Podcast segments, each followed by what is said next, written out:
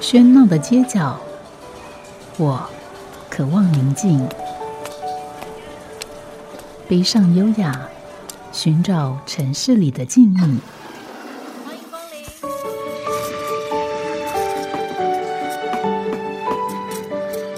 临。一杯拿铁问候，我们在书里相遇。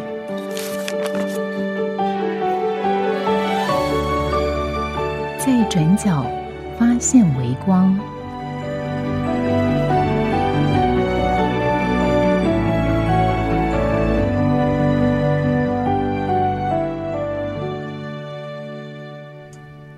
欢迎收听今天的《在转角发现微光》，我是吴嘉恒。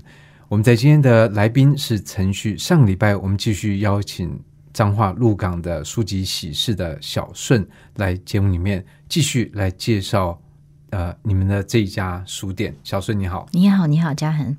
对我们上个礼拜，如果听众朋友有听的话，我们其实杂七杂八也聊了很多，我是聊得蛮愉快。我也希望说听众朋友听了 听了也有所收获，不敢说听得很愉快。那不过，呃，你说真的错过什么，也不一定错过什么，因为我们上个礼拜其实还没有介绍这家书店。对对，那上个礼拜其实有说到，呃，这个书籍喜事是你们在几年前，这个在鹿港，就是你先生的故乡，买了一个。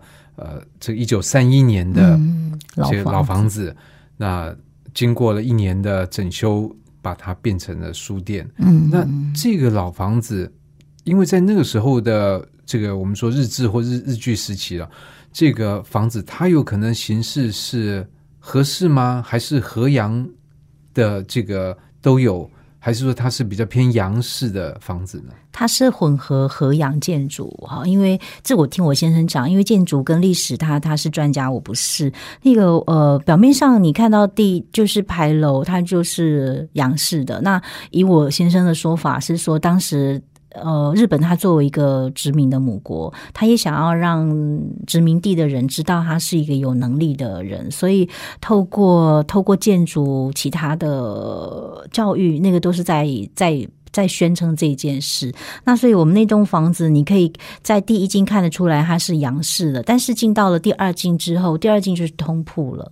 通铺就是天鳌房，天天就是行名天的意思，天鳌房哈。那那个天鳌房就是通铺，通常都是老人家睡的地方。那接下来原来的屋子的的形态是那个，所以等于第二进就现在茶房喝茶的地方是以前老人家睡的地方。对对对，其中其中一间，整个从第二进之后全部都是茶室，全全部都是茶馆。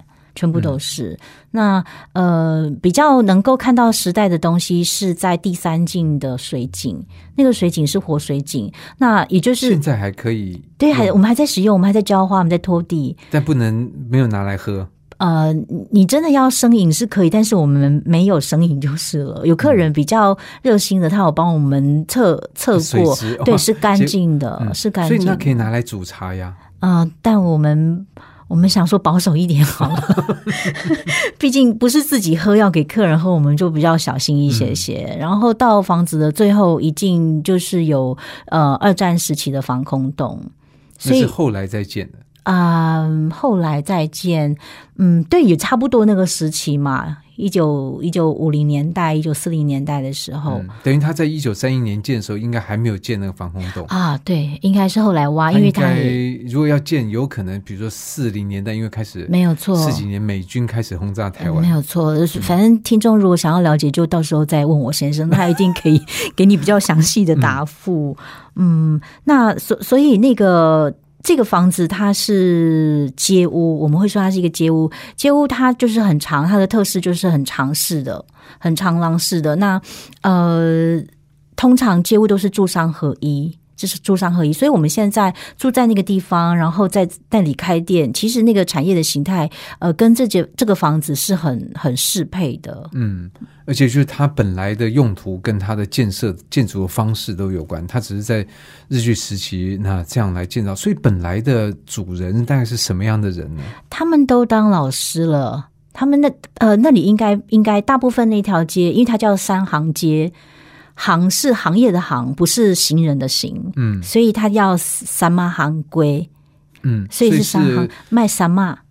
什么山山木的山哦哦，山木对对嗯所以是杉木木材的，对木材街，嗯但是我们的前屋主他们不是，他们不是卖木材，他们一家全部啊，我记得有九位还八位都是在都是当老师。哦，但鹿港文风鼎盛，呃，对，早期早期，嗯现在现在不知道。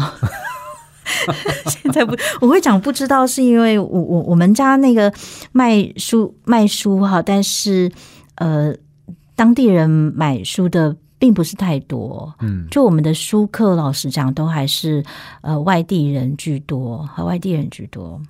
对，其实我觉得，就文风鼎不鼎盛，就是老实讲，就是看这个书店本身。当然，在现在又不做不得准，因为很多人其实在网络上买书啊，对，也对，或者说，其实我觉得现在大家在手机上面划来划去，表示大家也很阅读量也非常高。嗯，没错，就是那个快速阅读会比较、现在比较受欢迎。嗯，但是这个就是说，我觉得书店还是多少可以作为一个指标。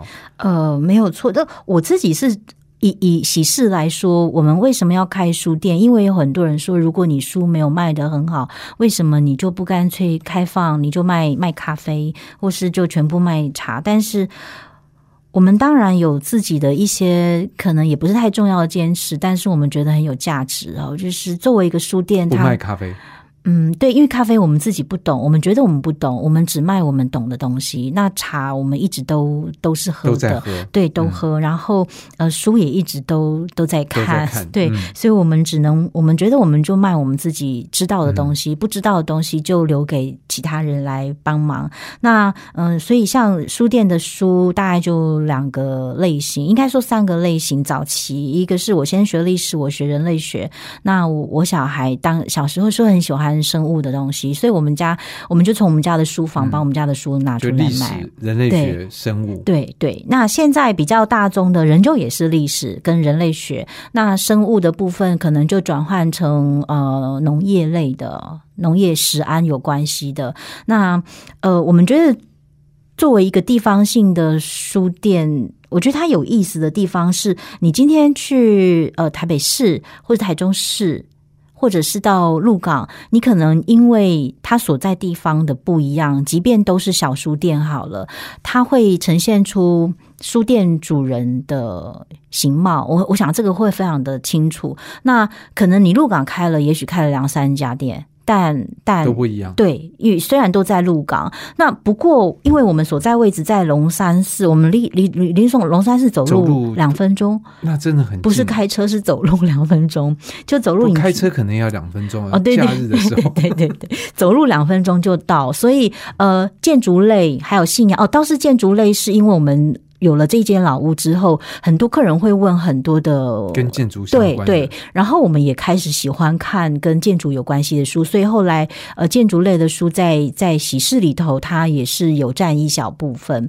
然后呃，因为这个就会跟地方有关系，跟书店所在的区域有关系。那再来就会跟书店书店主人的的对，还有所学的背景会有关联。嗯那嗯，一些在大的书店可能卖不动的书，在我们家也许就会卖得很好。哦，有这样的呃，比如说神效，有有，比如说史明的书啦，好，或者是人类学这么这么这么小众的书，在我们家是卖的非常非常好。那那可能也是因为你念人类学，你比较会介绍这方面的书，我先生会帮忙推，我先生会嗯帮忙推。而且就是说，我觉得很可惜，就是说。但这些学问，我觉得不管是社会学啊，不管人类学，其实都是非常重要也非常有趣的事情。只是我们这个这个这个整个这个体系，其实常年被那个就业的这件事情所扭曲，没错就看不到它的价值。没错，除非说，我们最近看到一个这个报道说，哇，现在国外学人类学非常红，很多公司都要雇佣嗯人类学的这个、这个毕业生。为什么？因为他从网络行为要去分析你的这个大数据、你的行为模式、你的这些等等等等，他需要人类学的专业没。有错。哇，你也加上，你真的很了解这一方面的讯息。人类学它主要的是做田野调查，所以网络世界也可以是它的田野地，不只是穷乡僻壤的地方。对，你看，就像这个人类学，你要去做考古，一定是去研究哇，这些人吃什么，丢了什么垃圾。那这个东西不就是现在大数据在做的事情？没有错，没有错啊！所以有些客人他也许本来对人类学并不一定有概念，可能听都没有听过，或是觉得他好像就只是考古。但是因为他到了喜事之后，他会有机会去翻到原来这么多有意思的东西，他都都可能是人类学的领域。对，可是这个也要反过来说，呃。就是就当地的读者来讲，可能觉得哎，你都没有卖我们要看的书啊。有，我后来我们有增加，因为鹿港大家不晓得知不知道，就是他的木雕其实是是很很是对对很厉害的师傅在鹿港。那所以我们后来有卖一些呃跟雕刻有关系，然后我们刚刚讲的建筑类，那个其实都是如果你要讲是一个大范畴的话，你可以说它是属于同一个范畴。那呃，客人有时候他也会定。他也会定书，那我我们是很很愿意慢慢的把这个地方变成一个当地人，你不止来喝茶，你还可以翻你觉得有意思的东西。可是五年的时间够发展成这样的一个面貌吗？我觉得有样子了，但是还只是在发芽，还没有成印。还没有成树，所以自然就还没有硬，但是已经有芽，有看到芽了，所以这个也就是我们为什么还走得下去的原因。我们这五年，你说说长不长，说短不短，但是真的有看到一些变化。那个那个变化不是要很用力才看得到，而是你真的发现不太一样了。那这就是一件我们觉得有意思的东西哦。作为一个单纯的茶馆，还有作为一个你卖了书店，只是兼卖茶馆的一个书店。我我们发现，我们可以承载的东西稍微再复杂一些些，稍微再多一些些，那就有意思。嗯，所以其实其实书店，我觉得呃，或许有些听众朋友也未必会注意到，就书店其实跟一个活的东西很像，它也是在在长，它在变。就是沉住坏空，也在经历这样的过程。但是我们可以把它想的更仔细一点，它可能就是说，它真的像是有有机体一样，没错，都是在变化之中。没错，没错，它是它的产品是书，所以书它的类别这么多。那作为一个小书店，你不太可能像图书馆、像博物馆，你全部都都收都收。所以像现在喜事这个这个书的陈列量有多少？啊，这个考倒我了，少少的不多不多，但但很聚焦。嗯呃，你想象它大概就是一个大概七八平四面墙壁，呃，从最底下。从地板到天花板，它都塞满了书，大概是这样的藏书的量。嗯，那我们的书没有分类，没有分类的原因是因为一刚开始是单纯的就懒呐，那 就是架上有书就全部放上去。到后来发现没有分类有一个好处是，有些客人他比如他比如本来是要是要看文学类的，那他可能到书店就会找文学那个框框，但是他他因为这样他就吃到别的，对对对对，所以他就变成是一个可能性。被打开，我我觉得这样人生就会有意思。你跟你想象的预设的不太一样，那你早就会需要有一些耐心嘛，就是有一点像是在找宝。一方面，我们书店也没有太大，大到会让你找到一半你就放弃。嗯，你会有足够的耐心去从第一排看到最后一排。你的耐心还没有消失的时候，你可能大概知道这家书店他卖的东西你想要哪些。就他还没有大到需要分类。对你也可以这样讲，嗯，但这个我觉得也就合于一个小镇的形态嘛，就是说你很多东西都是走路的距离可及，然后很多人都是你你知道他是长什么样子，你知道他讲话的样貌，没错，那这个其实就是一个，我觉得尤其在现在，我们需要这种实体的平衡，不然我们每天都是在那个针对针对那个魔鬼之眼那个手机在那边划来划去，我们跟这个世界其实慢慢。失去没有错，没有错。其实，其实大大大有可能就是远，小就是近了。对，所以，我们在这个书店里面，或许可以感受到，呃，除了这个主人的品味之外，还有喝到茶跟吹风。我很在意 有风这一件事情，因为现在。真的就是说你被风吹的机会不那么多。第二个，风吹在身上不一定舒服，没有错，因为很温热度，嗯嗯，但如果能够有凉风吹到，哇，这个是是一定要去拜访的理由。点杯茶坐下来。没有。那刚才其实很多，就是说我发现很多书店，它对于饮料这件事情，通常会选择卖咖啡。嗯嗯，但是你们比较特别，你们不卖咖啡，你们卖茶。对，因我们自己在还没有开书店的时候，呃，一可能因为喝咖啡，我们比较容易会有亢奋，但是喝茶叶比较没有这个问题。我们可以在入睡之前，我跟我先生在客厅可以喝完茶直接入睡，所以茶就变成是我们很日常的，对对对。然后，嗯，对我们来这个能不能睡觉跟茶的种类也很有关系吧？会听说听说所以你们是喝什么茶呢我？们喝乌龙，嗯，乌龙，但有些客人说他也不习惯乌龙，所以我猜想他可能还是会挑人的胃。嗯，那所以我们就卖了，就就决定就卖。我们本来自己喝是喝高山茶，但是后来想说，如果要给客人，我们又希望能够推动一些跟友善环境的的概念的话，我们就决定还，我们就很认真去去去去找茶农。我们不是找中盘，不是不找找没有茶行，对对。对，直接找茶农，然后去看他的茶园，然后去看那个他他们的茶的情况，然后那个就真的是有机茶。所以你你们最后选哪里的茶呢？南投南投哪边？南投的那个，哎，可以说吗？我不知道，我只是很好奇。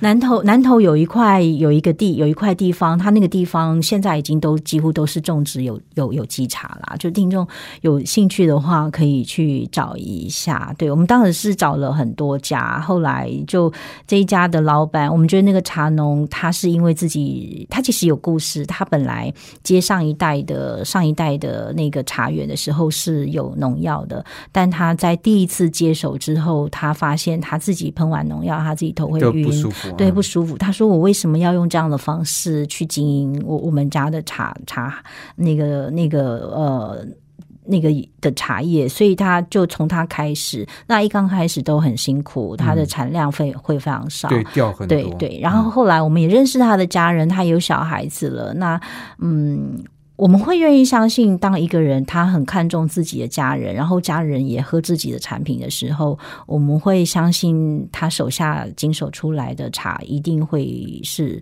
是好的茶。那个好的茶不一定说要上千、上上万的，而是你你你很放心把自己喝茶的这样的经验交给他。对，我觉得这也是有一个这种历史或人类学的这种意义，就是说，在一些比较、一些这个社会里面，他会说：“哎，我我跟你共喝一杯，对，就是表示说我喝的就是你喝的，没错，所以我不会害你。”嗯没错，没错。所以我们就想说，那我们自己也爱喝茶，那我们希望我们自己喝的跟客人喝的茶是一样的，所以我们就就决定推了有机茶。可是口味上嗯面，你会觉得这个有机跟不是有机有差别吗？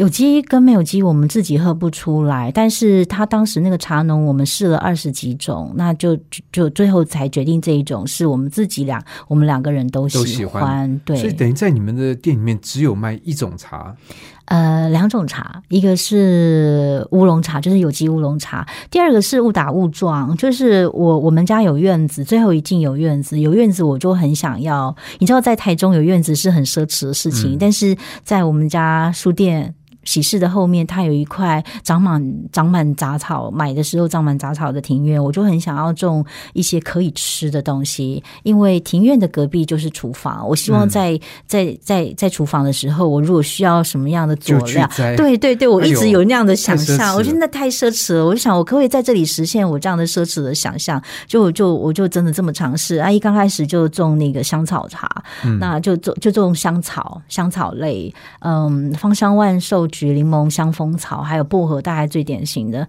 那我我后来就就除了入菜之外，我后来泡了，发现味道很好。嗯，那我就了解了一下，去了解一下这样的香草，它的它大概是什么样的属性。发现我种的那几种全部都是跟放松有关系的，嗯所以我们就开始开，我就开始想要试试看。因为有些客人他不能喝咖啡因，嗯那他说他也不能喝茶叶，可是他很想做怎么办？我就说那你要不要试试看香草茶？结果效果非常好。然后客人又突然发现说：“老板你在干嘛？你去后面摘哦。”所以我喝的就是去后面摘的。你刚刚摘，我说对，他们都非常兴奋的尖叫，或是露出了很大的那个很惊讶的表情，就说我刚刚你点了，我才去后面摘，所以客人就会很清楚知道他的茶是怎么来。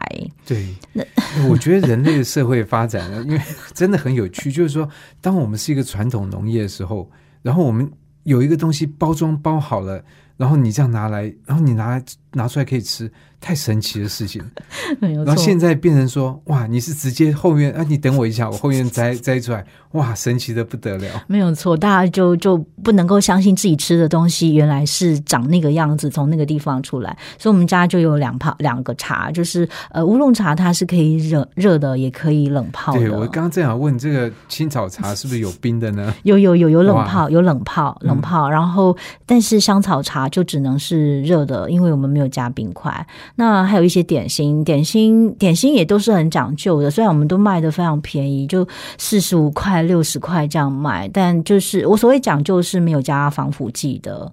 也是你们自己做吗？呃，其中一个带那个。呃，乳酪蛋糕那个是我们自己做，我自己弟媳做的，她很厉害，她是做给她女儿吃，但我们觉得太好吃，我就央求她说可不可以让我卖，所以那也是给家人吃的东西，那都只有没有水，只纯鲜奶，所以我们也卖就个点心，然后茶点大概就配配那个呃茶叶，就两个点心而已，就这么简单。所以我们有些客人很有意思，他来我就问他说你要你要点什么，他说满汉全席，那都是老客人，对，全部都来，但通通都来。也很少，通通都来就三件，吃的就三件，喝的就两件。嗯，其实我觉得这样的一个模式也蛮好，就是说你不要把自己搞得十种茶，然后八种点心，你会把自己搞得累的不得了。就单纯一点，没有错。我们希望不要太太忙，但只要提供的东西就是好东西。然后价钱其实很重要，很多客人会说你们不应该卖这个价钱。我们就是点就是茶就是六十块，然后点心点心好像是四十五块吧。那客人说：“你们怎么可以卖这样的价钱？你们活得下去吗？”但我们指的是，我们卖的是在地价，不是观光价。嗯，如果我们要卖观光价的话，大概就可以再乘以两倍、三倍，那没有问题。但我们卖的就是当地人，我们希望当地人要来我们家的时候，不会想说：“哎，我口袋的钱不够。”他想来，他就有能力来。嗯，对，所以我觉得从这定价，大家就可以看出来，呃，这个喜事的态度了。好，我们先休息一会，待会呢，我们再继续聊。嗯，我觉得还是要回到观光来聊一聊了。好家庭联播网，中部地区古典音乐台 FM 九七点七，北部地区 Bravo FM 九一点三。欢迎回到今天的在转角发现微光，我是吴嘉恒。我们今天邀访是鹿港的书籍喜事的小顺，这是他第二次来节目里面来介绍这书店，也希望透过两个小时的节目，能够让听众朋友对这家书店有一些更多的了解。我想，不管你是去过还是没有去过，在这个书店里面所聊的事情，应该呃都会引起一些兴趣。那特别是刚才我们其实也提到，你在这个这个东西的定价上面。但书籍现在的书籍你没办法定高，不能定观光价跟这个在地价，没有办法，对，没有办法。但是在这个茶点这个部分，就可以看得出来你们对这个书店的想法。那呃，不是只希望说呃观光客进来就好，然后把它。痛宰一一两顿，没有错，没有错，没有错。然后以后反正我也再再见，再也不会见到。没有错，我我我们的心情就是当时呃还在地有一个青年，因为这样有写了一篇文章，就是关于喜事的定价的问题，因为他有。问我，他有问说为什么是定这个价？我说这个价钱是要让我们有薄利，但是也不能让在地人会觉得为什么我要想说我要存个几个月、几个礼拜我才有办法来。那这样的定价，它当中还有一个私底下的野心是说，如果今天假设我们已经定成观光价了，所谓观光价，刚刚刚刚张恒又提到，他指的是说你就来一次，我就杀你一次就好了，就宰你一次就好了。但我们不想做这件。事情，我们既然制定不是一个观光景点，我们就希望，呃，我们就是一个地方上的小店。那你如果喜欢这个地方，你都可以随时再回来。那会让你随时再回来的，一定是你，你觉得你来这个地方喝了茶，买了书。那个是一个很安心的经验，不论你入口的东西是什么，或者是你掏出来的钱是多少，呃，它会让你去想这个地方，你可以猜测的出来，老板怎么去看待他的这个这个这个工作的那。所以我们的那呃冷泡茶或是香草茶，其实都有台北的客人都建议说，你们应在你们这是观光的地方，你们其实应该要卖一百八两百都不会有问题，不会有客人埋怨。但我们就会想，一百八跟六十块，那当中的利润，我们要是稍微再软弱一点点，我们就会说，对耶，那这样我们为什么要要卖那么辛苦哈？就一点点的薄利，我们要那么辛苦，但。就刚刚就是之前第一天访谈的时候提到过的，如果我们希望能够累积巨富的话，我们的思考方向当然就会是，嗯，能够定多高就定多高。但是我们希望能够谋生，我们不是有有些人会说，那你们这么有心，为什么不要就就就免费啊？良心茶，我说这样子我们隔天就倒了，嗯，不行，我们不相信理想跟现实。不能有平衡，所以价钱就是最实际的。它是一个一个定低价钱，一个在地的价钱，那就是一个理想的实现。但是我们不能用良心茶的方式，它就是一个现实的考量。所以一百块以内这样的铜板价，其实在考量的就是呃，我们呃，我再回来讲好了。我我们家不是我们家在在。在当地好了，或者是在呃，在当地它不是一个没有名号的地方。那我们自己都这样突发奇想了，不知道是不是脸皮太厚。就是如果喜事是卖六十块，将来如果有类似的店家在我们家附近，它应该就不至于卖到一百八。对，嗯，那我我们愿意带这样的风向，我们愿意带这样的风向。你可以提供一个很好的东西，但是你的价钱是一个合理的利润。那要不然，我们大部分革命都在革别人的命嘛，就是我们自己卖很贵，然后告诉别人说你怎么可以卖那么贵？但我们革的是自己的命，我们让自己的利润就是踩在刚好可以谋生。嗯，那这这个其实会会会需要很清楚知道我们为什么回来这件事情。对，因为嗯，怎么讲？我觉得这个复杂的东西在于说，其实商业逻辑啊，它它也不是那么简单。嗯，就是说第一个。你什么东西都拿说，呃，这个价格一下去，利润一下去，老讲你可以不用任何理由嗯，所以我记得像以前看到一本书，他他其实提到了这个，呃，中世纪文艺复兴佛罗伦斯有一个这个被被被烧死的这个被烧死的这个僧侣叫萨拉罗拉。嗯，那他就被认为说他是梅第奇家族再多的钱都买不了的一个人，就是因为买不了，所以这个人可以可以做出。就是他想做的这个事情，那所以这个一方面，这个商业逻辑的这个呃，就是说的空虚在于此啊。但另外一方面，就像刚刚讲的，就就就说有人来建议说卖良心茶，我觉得这也很有趣，因为在这段时间接触了，我们在接触这个节目里面接触了不少这个独立书店，也会就是说发现有些人好像觉得，哎，你独立书店哦，那你是在做理想的啊，那你就不要赚钱，那可是。这个社会就这个世界运运转，你不赚钱，那人家怎么怎么生活，怎么吃喝？所以用这个理想这件事情来做一个很粗浅的这个二分法诀。你要理想啊，那你就不要赚钱好了。没有错，这个其实是很错误的一个观念。我们书店有一个，你你下次让你去，你可以看到我们书店有挂一个一几段文字，上面其中那篇文章的标题叫“解”，叫把理想当饭吃。对，理想要当饭吃，理想才走得久。没错，没错。台湾人太，因为我觉得台湾人太悲观，会悲观到认为你理想怎么可能当饭吃，你兴趣怎么可能当饭吃？但总试试看嘛。但我们试到目前好像好像可以啊，五年多了好像是可以的，所以还是可以找到一个平衡。就重最重要说，你怎么样去把这个平衡经营出来？没有错。那而且其实我觉得今天从呃喜事这个身上所看到的，我们做一个观光客，我们到世界上很多地方都看到类似的现象嘛。你到了这个威尼斯，尤其是威尼斯，它变成因为它是一个岛屿，所以它就像是一个封闭起来的迪士尼乐园，上面的这个。当地的住居民已经不住那边，很少住那里，除非年纪比较大的，不然他都宁可把这个这个店租出去，他就到意大利本本土去住在那边，然后他那每天反正这里都挤满观光客，那那也不是本地人的生活。没有错，呃，我我们我们为什么还是有好这这部分又跟书店有关系了，呃。茶在什么地方喝都可以。老实讲，就算有机茶，你到任何一个地方，你有心，你还是喝得到有机茶。但是你要在任何一个地方看到像喜事这样一个地方，就只有在喜事。你在其他地方看到的，就会是别人的书店另外一种样子。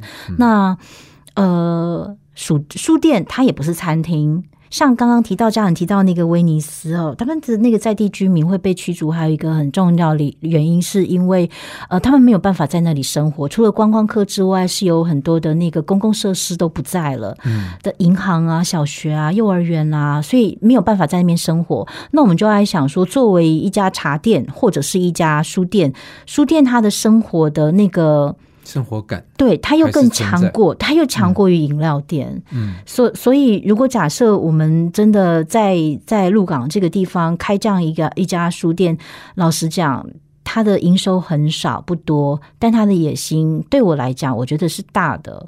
虽然那个野心不是指说去当官或者是什么样，是去盖大楼的野心，这个野心指的是我们不相信一件小事情。他不能做的非常有灵魂，嗯嗯，完全了解。就你你要你要让一个东西能够动人，然后他他一定要有精神在里面啦，哈。就我觉得那个东西才会做的长久，你才会越做你会喜欢自己，你你不会。做的面目可对对对对对，就是你你你有精神有灵魂在里面，你就会很喜欢自己的工作，你就会很喜欢自己。那那个价值，就我我不要说价值胜过于钱哈，我讲说那个价值就会超乎你你的想象。那当然，很多人会说，那这样不会辛苦吗？我还是要说，呃，开书店这一件事情，特别是在鹿港这样的地方开书店，它。完全不是浪漫的事，浪漫只有跟房子有关系，跟那一间漂亮的屋子有关系。但是作为书店，在鹿港这样一个地方，作为一个书店，它一点都不浪漫，它有。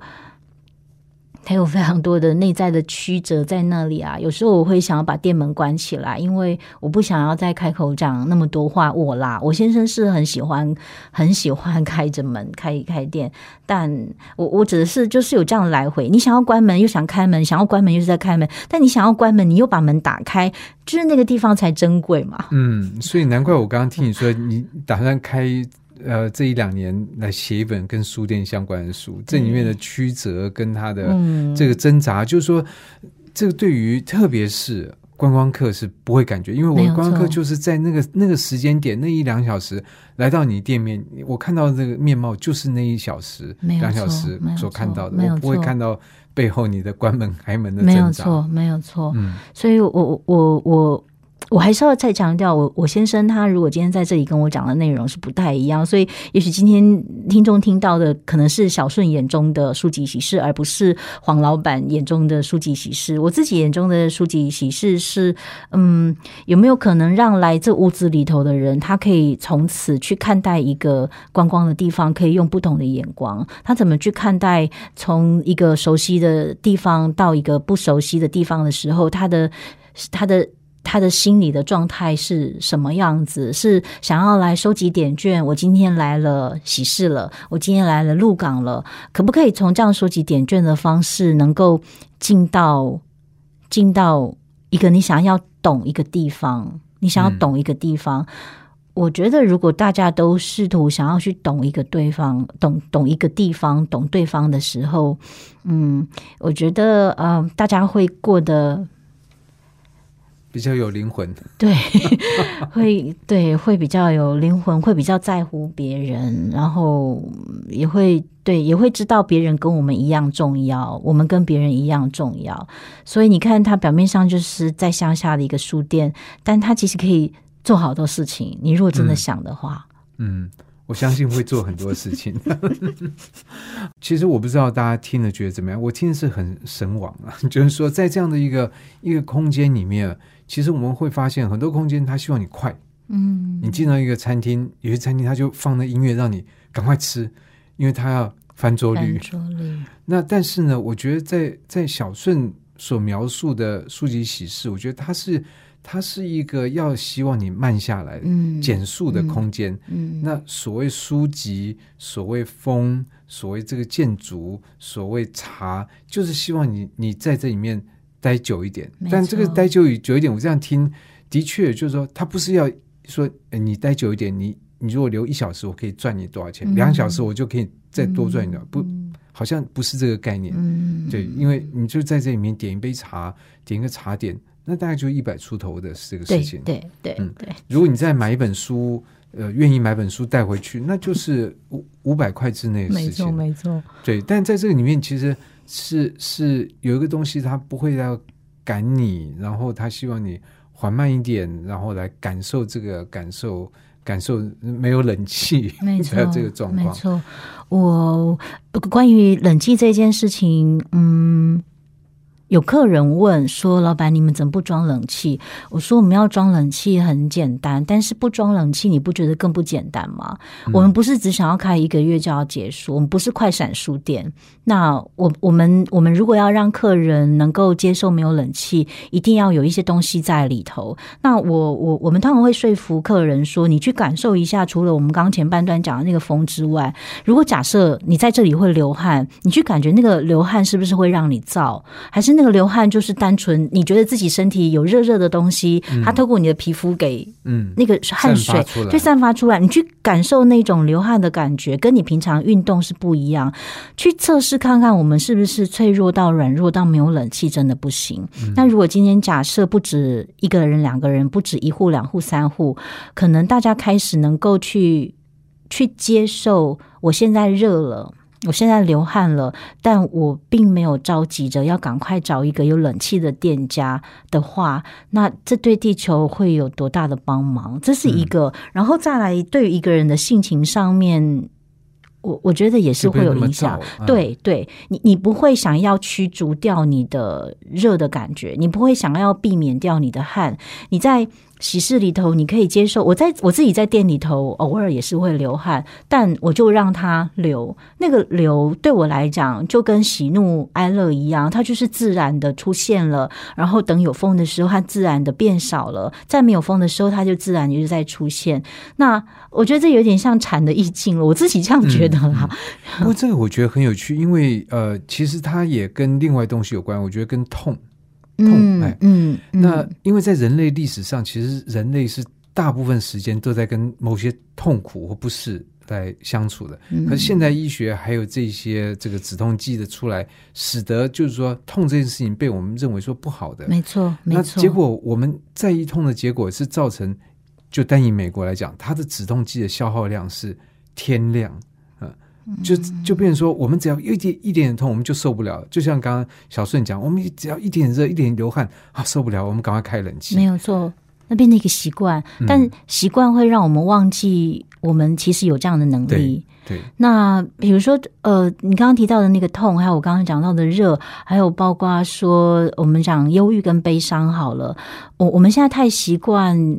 只享乐，所谓享乐是说我不要的，我都都觉得要要赶快嗯排除，而且要快速排除。那其实想要快速排除这样子的想法，本身就会带来不适、不适、嗯不舒服、不适的感受了。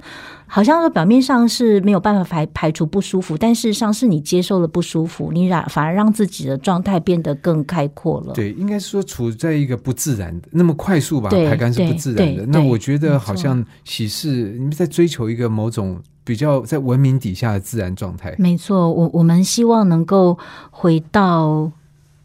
回到，我不想讲简单这个字，因为它一点都不简单。我想要讲说，回到去重新去去理解到现在文明所谓的文明，这文明要挂号起来哈，就是要扩出起来的。就是这文明带我们去的地方，是不是一个更好的地方，高科技的发展带我们去的是不是一个更好的地方？就我我们并不是反文明发展，也不是反高科技，也不是要仇视对对对对，我们只是说有没有可能有其他的路可以被开出来，嗯路有没有可能越多越好，而不是说你只能走一走一条路就是呃享乐，你只能享乐，有而且这个路可以走比较长久一点，对对对，嗯。而且你你你你会心安理得，你不会，比如说你在书籍喜事你买了书，或者是你喝了茶，你不会不安，你不会觉得你牺牲掉了什么东西，你你你不会对于自己目前的那个。安然于世，你不会有良心不安，你不会觉得你牺牲到了别人，或是牺牲掉了环境的什么。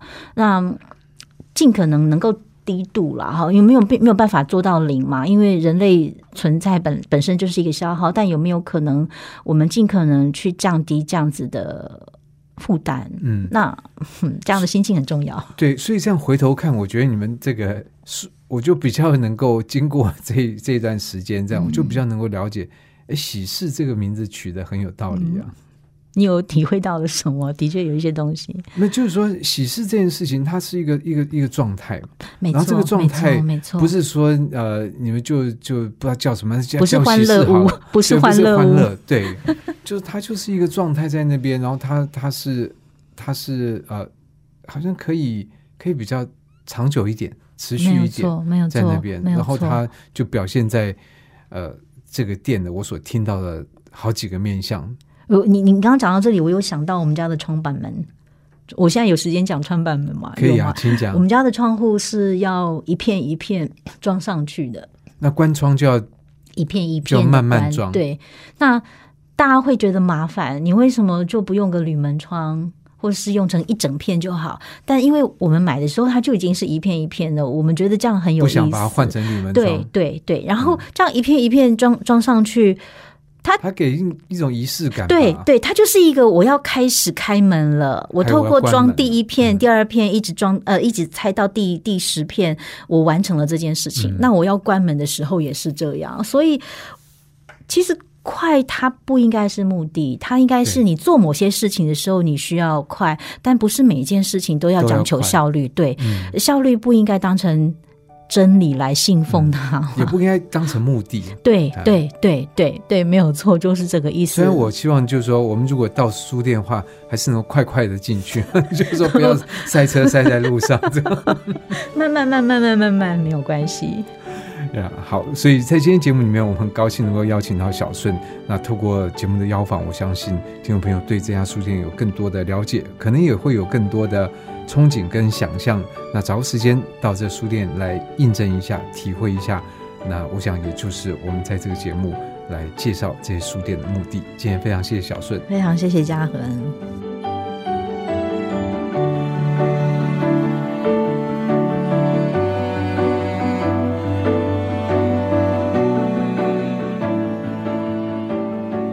感谢您的收听。如果您对这个节目有任何想法、意见，我都很欢迎您帮我到 App Podcast 留言、打分、评星，也邀请您订阅这个节目，并分享给身边的朋友。我们下集再见，拜拜。